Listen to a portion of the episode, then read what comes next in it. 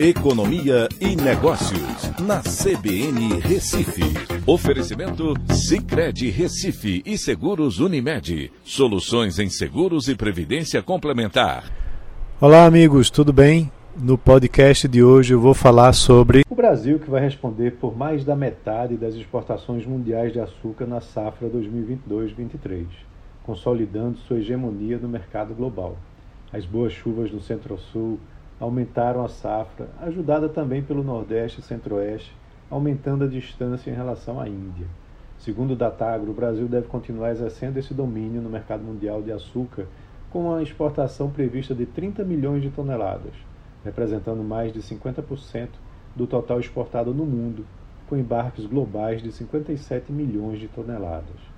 Com isso, deve aumentar a distância entre o Brasil e a Índia, que é o segundo maior exportador e que está direcionando sua produção para um programa interno de biocombustível, aumentando a oferta de etanol através de uma diminuição das licenças de exportação daquele país de 11 para 8 milhões de toneladas. A Índia deve produzir 36 milhões de toneladas esse ano, já considerando 4,5 milhões convertidas para o etanol. O programa indiano de biocombustíveis tem limitado a capacidade do país em competir com o Brasil no mercado mundial de açúcar, reduzindo em 15 milhões desde 2017. O centro-sul do Brasil sozinho deve responder por uma produção de 36 milhões de toneladas, e ainda há a produção das regiões norte, é, das regiões nordeste e centro-oeste. Com isso, a diferença entre oferta e demanda globais deve aumentar para um superávit na oferta de 1,8 milhão de toneladas.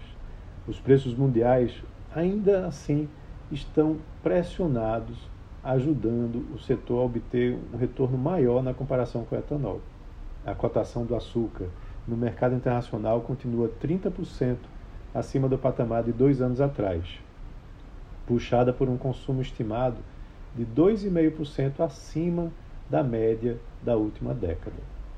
E tem mais, a indústria sucroalcooleira brasileira se beneficiará de um maior acesso a outros mercados internacionais, através de novos acordos comerciais com a União Europeia, Estados Unidos e mercados asiáticos, que são ainda muito fechados. Ainda há muitas barreiras protecionistas a serem vencidas através de negociações comerciais que podem nos beneficiar.